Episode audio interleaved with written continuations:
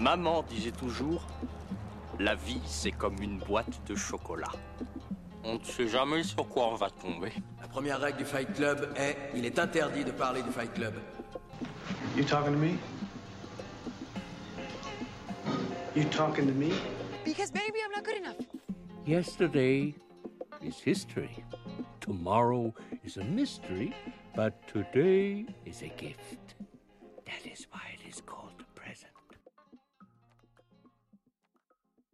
Bonjour à toutes et à tous et bienvenue dans ce nouvel épisode d'un film pour dimanche. Aujourd'hui on se retrouve encore pour parler d'un de mes films préférés parce que j'ai à peu près 102 films préférés avec La La Land de Damien Chazelle qui était sorti en 2016. Et pour la première fois depuis le début de ce podcast, euh, Damien Chazelle c'est un réalisateur dont j'ai vu tous les films, à savoir euh, Whiplash, La La Land, First Man et le dernier qui était sorti cette année, en début d'année, Babylone.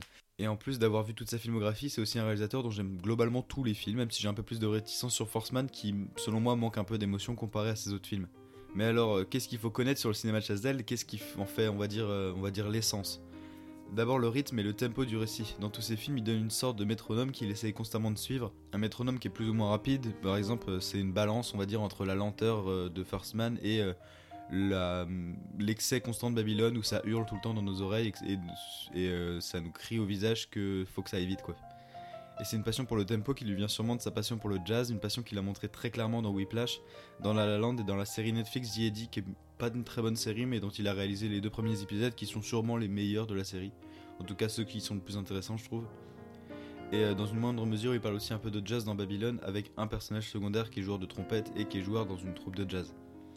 Mais Damien Chazelle, c'est aussi un réalisateur qui est particulièrement inspiré par le passé, lui qui parle de jazz, un style de musique qui était très en vogue à partir des années 30 jusqu'aux années, on va dire, 50, avant de progressivement décliner pour aujourd'hui devenir. Euh, aujourd'hui, le jazz, on va dire, c'est une musique euh, tertiaire du, du paysage musical mondial.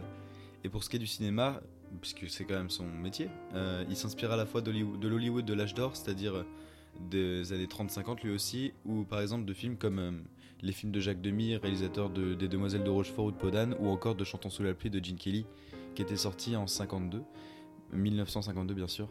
Mais la particularité de La La Land, c'est que c'est pas qu'un film qui s'inspire, mais c'est qu'il a aussi été un succès critique immense, remportant 6 Oscars et aussi un succès public. C'est-à-dire qu'il a réussi à conquérir un public plus âgé, celui des votants des Oscars, qui ont globalement pas 20 ans, hein, mais aussi un public plus jeune qui connaît pas les références que le film utilise, mais pour qui le film marche quand même et fonctionne euh, quand il le voit finalement. En fait, j'ai l'impression que Chazelle a réussi à faire la parfaite synthèse qui permet de faire entrer un monde de références vers un public plus jeune qui va avoir envie de les découvrir plus tard et qui va rentrer dans ce monde-là par La La Land.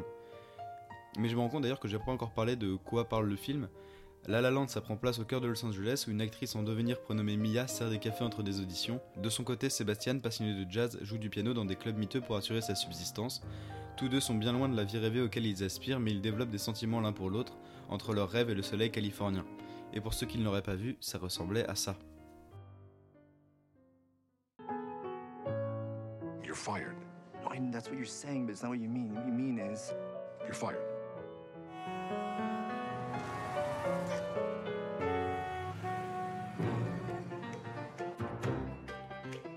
I'll admit I was a little curt. Curt? Okay, I was an asshole. You don't have a break coming up, do you? I'm off in 10 minutes. I'm gonna have my own club. We're gonna play whatever we want, whenever we want.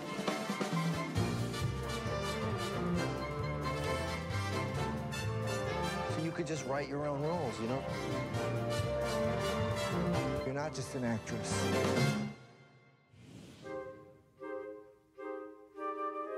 Well, when are you done? But after we finish, we're gonna go record and then we'll go back on tour.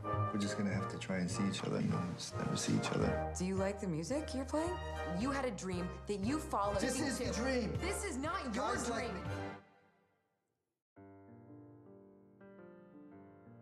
Le premier point qui nous marque dans La La Land, c'est la gestion du tempo du film et comment Chazelle il dirige grâce à la musique et au rythme auquel il, en- euh, auquel il enchaîne ses séquences en fait. D'un côté, on a la partition extraordinaire de Justin Hurwitz qui a heureusement reçu l'Oscar de la meilleure musique originale et de la meilleure chanson originale aussi pour la chanson City of Stars, dont il y aura sûrement un extrait en fond sonore dans le podcast. euh, je sais pas encore à quel moment, mais euh, ou sinon allez écouter la musique, elle est géniale donc euh, allez, écouter euh, compte Spotify, YouTube, ce que vous voulez.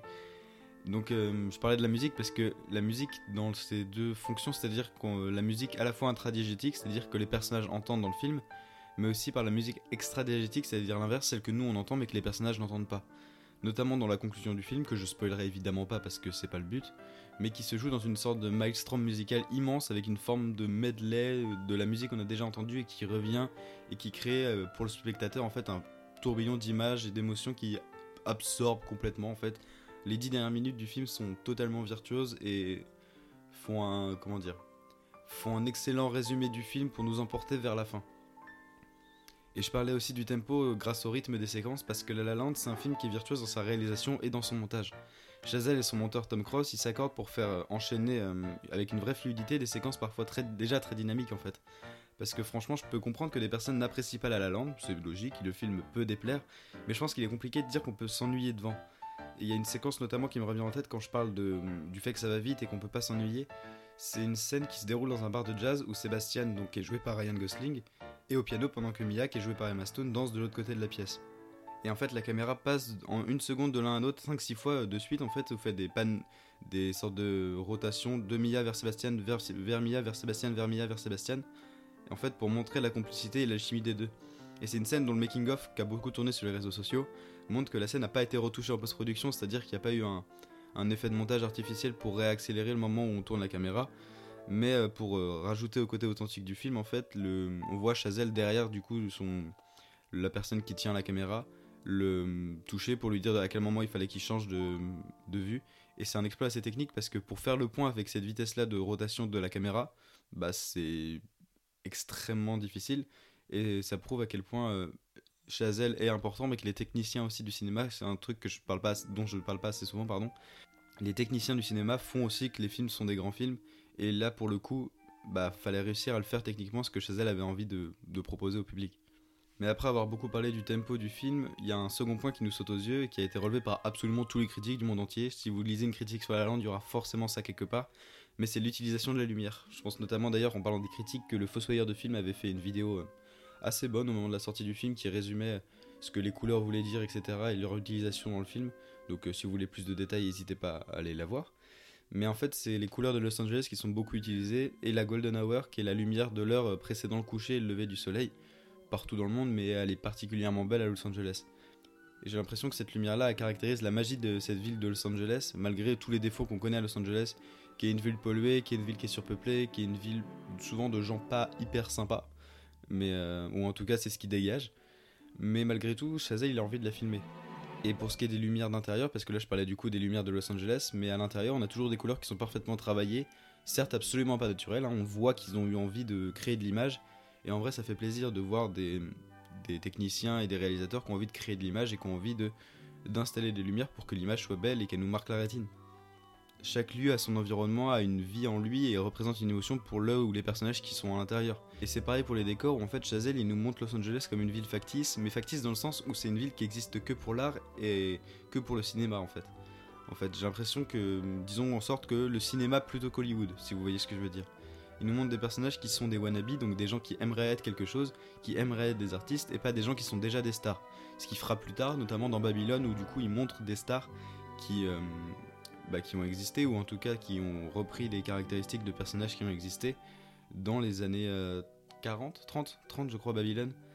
Mais en fait, dans La La Land, il montre pas que c'est féerique, c'est pour ça qu'il montre aussi la cruauté d'Hollywood, notamment en montrant l'atrocité que sont les castings, qui sont des sortes d'arènes dans lesquelles euh, sont jetés les, les, jeunes acteurs face à des directeurs de casting, souvent désintéressés.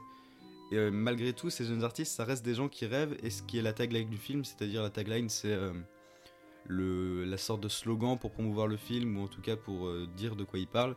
C'est-à-dire que la tagline c'est For the Fools Who Dream, qu'on peut traduire par euh, Pour les fous qui rêvent. Et toujours dans cette idée, j'ai l'impression que les personnages de Mia et de Sébastien, ils sont que des évocations. En fait, c'est des sortes de réceptacles dans lesquels chacun peut se projeter comme il souhaite en mettant ses ambitions dedans, en fait, ses envies à lui. Parce qu'au final, ils sont la représentation de deux aspects fondamentaux de nos vies, à savoir l'amour et le travail slash passion euh, en gros, quand vous réussissez à faire de votre passion votre euh, gagne-pain. Et le film, il est dans une balance constante entre ces deux fondamentaux. La La Land, c'est à la fois un film qui nous montre la beauté d'une relation sentimentale quand elle fonctionne et que les deux personnages se sont trouvés. Et à cette occasion, Chazelle crée des cadres splendides où les deux peuvent errer en toute liberté, notamment dans la scène du planétarium que toutes les personnes qui ont vu le film comprendront normalement. Si vous avez vu le film et que vous vous rappelez pas de cette, euh, de cette scène donc, dont normalement j'ai mis la musique en fond euh, pendant que je parle là, mais, mais où les deux personnages ne deviennent plus que des évocations du sentiment amoureux de deux âmes qui se trouvent au même endroit au même moment et bah du coup c'est très beau parce que c'est toujours dans ces moments de libération là qu'on apprécie le cinéma, le cinéma sentimental et le cinéma qui parle de romantisme. Et en même temps, on a des ombres aussi qui reviennent tout au long du film. On a un gros jeu sur les ombres, sur le, le fait que Chazelle filme plus l'ombre parfois que le personnage. Et c'est sans doute dans le but de montrer ce que souhaitent devenir les personnages ou alors ce qu'ils auraient pu être. Car La Lande, c'est aussi un film sur le fait que si les possibilités sont infinies, on décide sciemment ou non en vrai, mais d'emprunter un chemin qui nous mène vers certaines rencontres mais qu'en empêche d'autres. Et pour mettre en place tout ce dispositif et toutes ces idées, Chazelle il avait besoin de deux comédiens capables de tenir le film à eux seuls, car le film n'est que sur eux en vrai. Le film n'est que sur euh, Mia et Sébastien, les quelques personnages secondaires n'ayant que très peu de temps d'écran et en vrai assez peu d'intérêt scénaristique. Et c'est du coup le moment où il faut parler de Ryan Gosling et d'Emma Stone. Parce qu'il faut en parler très sérieusement d'à quel point leur relation bah, elle est parfaite dans le film. Depuis le début de ce podcast, j'ai parlé de beaucoup de films qui parlent d'amour, et donc de beaucoup de binômes qui fonctionnaient parfaitement. Que ça soit euh, Donna Gleason et Rachel McAdams dans Il était temps, Joseph Gordon-Levitt et Zoé Deschanel dans 500 jours ensemble, ou euh, bah, récemment Taki Mitsuha dans, dans, mince, dans Your Name. Pardon. Mais honnêtement, je crois que je préfère de tous le tandem Ryan Gosling et Maston. Déjà parce qu'ils jouent deux personnages de caractère radicalement différents et qu'il y a une sorte de fausse mésentente et de jeu entre les deux dans, la première demi-heure du film, où vraiment c'est la rencontre de deux personnes qui sont pas supposées s'aimer, mais ça marche. Et c'est un peu classique, mais en vrai ça marche tellement bien que c'est très agréable. Aussi, je dis que c'est mon tandem préféré, sûrement parce que Ryan Gosling, c'est actuellement mon acteur préféré. Ça changera peut-être, mais euh, en ce moment, je trouve que c'est le meilleur acteur à Hollywood, en tout cas, c'est celui que je préfère voir dans les films, parce qu'il a une palette de jeux qui est immense, qui va du coup de Blade Runner 2049 à Barbie, en passant par La La Land, où certaines personnes ont critiqué le fait qu'il sous-jouait un peu, et je suis pas d'accord. Juste, je trouve que c'est parfois un peu minimaliste son jeu, mais c'est jamais. Euh, comment dire c'est jamais. Il... y a des gens qui disent que c'est un que c'est un rock et qu'il n'y a aucune émotion sur Ryan Gosling, mais je me demande à quel moment ces gens aiment le cinéma, tout simplement. Mais sinon, pour revenir sur euh, l'autre actrice, Emma Stone, je pense que si c'est une des comédiennes les plus recherchées d'Hollywood, il y a une raison et que c'est pas rien et que son Oscar pour La La Land était absolument mérité. Mais en parlant d'Oscar, d'ailleurs, ça me fait penser, je, je comprends pas comment il est humainement possible que Ryan Gosling n'ait pas eu l'Oscar pour La La Land. Euh, même si Casey Affleck jouait sûrement très bien dans Manchester by the Sea puisque c'est lui qui l'a eu et j'ai pas vu le film donc je peux pas parler de sa performance. Mais euh, si tout Hollywood militait à un moment donné pour que DiCaprio ait son Oscar, euh, je pense que je vais tranquillement continuer de militer dans mon coin pour que Ryan en ait un aussi. Et en vrai, je prends même un petit euh, acteur, meilleur acteur dans un rôle secondaire cette année pour Barbie. Ça peut le faire, ou en tout cas un Golden Globe pour meilleur acteur dans un film comique. Je crois que c'est comme ça que ça s'appelle la catégorie aux Golden Globes. Mais faut donner des récompenses à Ryan Gosling, il les mérite et il aurait dû en avoir une pour La La Land, en tout cas un Oscar parce qu'il a eu un, Golden Globe si je me trompe pas. Comme je le disais un peu plus tôt, l'histoire de La La Land reste intimement liée au slogan pour les fous qui rêvent parce que la volonté du récit est de montrer à quel point la passion des personnages pour leur art est dévorante et à quel point pour un artiste tout ce qui compte c'est qu'il crée et que c'est son art en fait, c'est ce qu'il va faire de ses mains. Et Chazelle se montre d'ailleurs sans doute par le personnage de Sébastien. On sait qu'il n'est pas forcément connu à Hollywood pour être le réalisateur le plus humble, ce qui n'est pas dramatique, hein, on le connaît pas, on n'a pas à le côtoyer, donc euh, qu'il soit humble ou qu'il soit égocentrique, euh, ça change pas grand chose pour nous. Mais en fait, on sent que La La Land, c'est une œuvre qui a marqué ses, ses, angoisses à lui. Une angoisse que son art, le cinéma, il soit pas contrôlé par des personnes comme Sébastien, qui sont des maniaques de la pureté et de l'histoire de, son art et qui veulent perpétuer la légende, et, etc mais qui sont incapables de faire des compromis, alors que lui, je pense qu'il imagine que cet art est contrôlé par des entités qui comprendraient pas le sacrifice que cela demande d'être un artiste, de mettre toute sa vie devant le public et d'avoir rien d'autre à côté en fait, que l'art soit tout ce qui constitue sa vie. Et c'est d'ailleurs la thématique de tout son cinéma, montrer que pour les passionnés, l'art est tout ce qui compte avant la famille, avant les amis, avant la santé. Et c'est le cas pour le personnage de Miles Teller et de J.K. Simmons dans Whiplash, c'est le cas ici pour Mia et Sébastien, c'est le cas pour le personnage de Neil Armstrong dans Force Man, qui est en quelque sorte dépossédé de sa conquête de l'espace, ou, encore par Margot Robbie, pour Margot Robbie et Brad Pitt dans Babylone, où on voit que leur place dans le cinéma et leur rôle sont tout ce qui compte pour eux et qu'ils n'ont rien à côté. Et c'est une passion pour son art que Chazelle y témoigne par un retour constant à un cinéma du passé ou en tout cas un cinéma artisanal.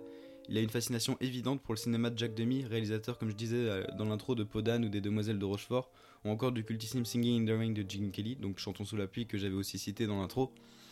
Et les dix dernières minutes du film en fait sont d'ailleurs un immense hommage à ce cinéma des années 40-50, de l'âge d'or d'Hollywood où il y avait besoin de se débrouiller sans les artifices que peuvent permettre la technologie.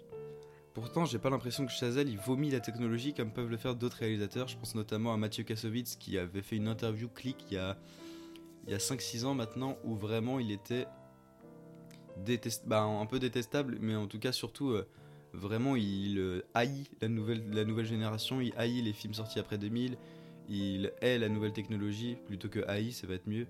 Et surtout, c'est ça en fait, il, imagine que le cinéma est mort et que le cinéma que lui aimait est mort en tout cas.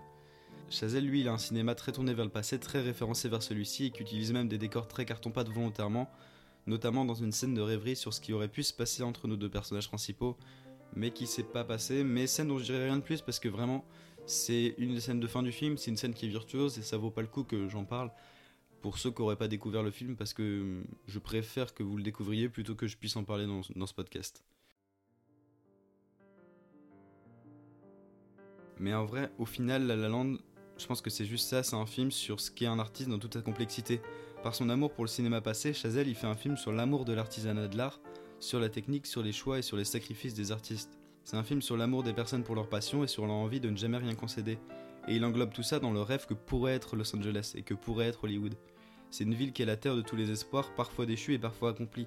Mais parce qu'en fait, ce n'est que ça La La Land, c'est un film sur l'espoir, sur ceux qui y croient, qui sont prêts à tout donner pour qu'on les écoute, et comme le dit si bien Mia dans le film, Here's to the ones who dream, foolish as they may seem. Here's to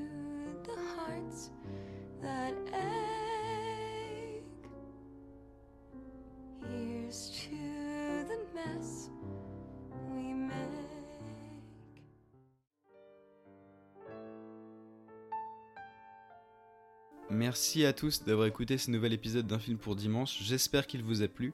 Pour ceux qui voudraient voir La La Land, il est disponible à la location en ligne et au format physique. Et franchement, achetez le Blu-ray, il est dispo partout, il est d'une qualité folle, donc honnêtement, c'est un achat qui vaut vraiment le coup. Et si vous n'avez pas de lecteur capable de lire un Blu-ray, hum, déjà, qu'est-ce que vous faites sur ce podcast?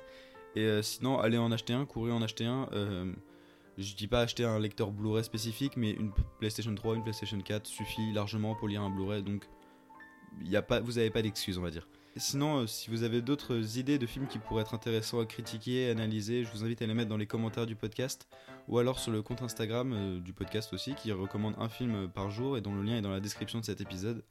Sinon, le podcast a également un compte TikTok que vous pouvez aller découvrir si vous préférez avoir des images avec le son et découvrir à quoi pouvait ressembler le film. Sinon, si le podcast vous plaît, vous pouvez le noter, le commenter, le partager, ça m'aidera vraiment. Et sinon, moi je vous dis normalement à dimanche prochain pour un nouveau film. In case I don't see you, good afternoon, good evening, and good night.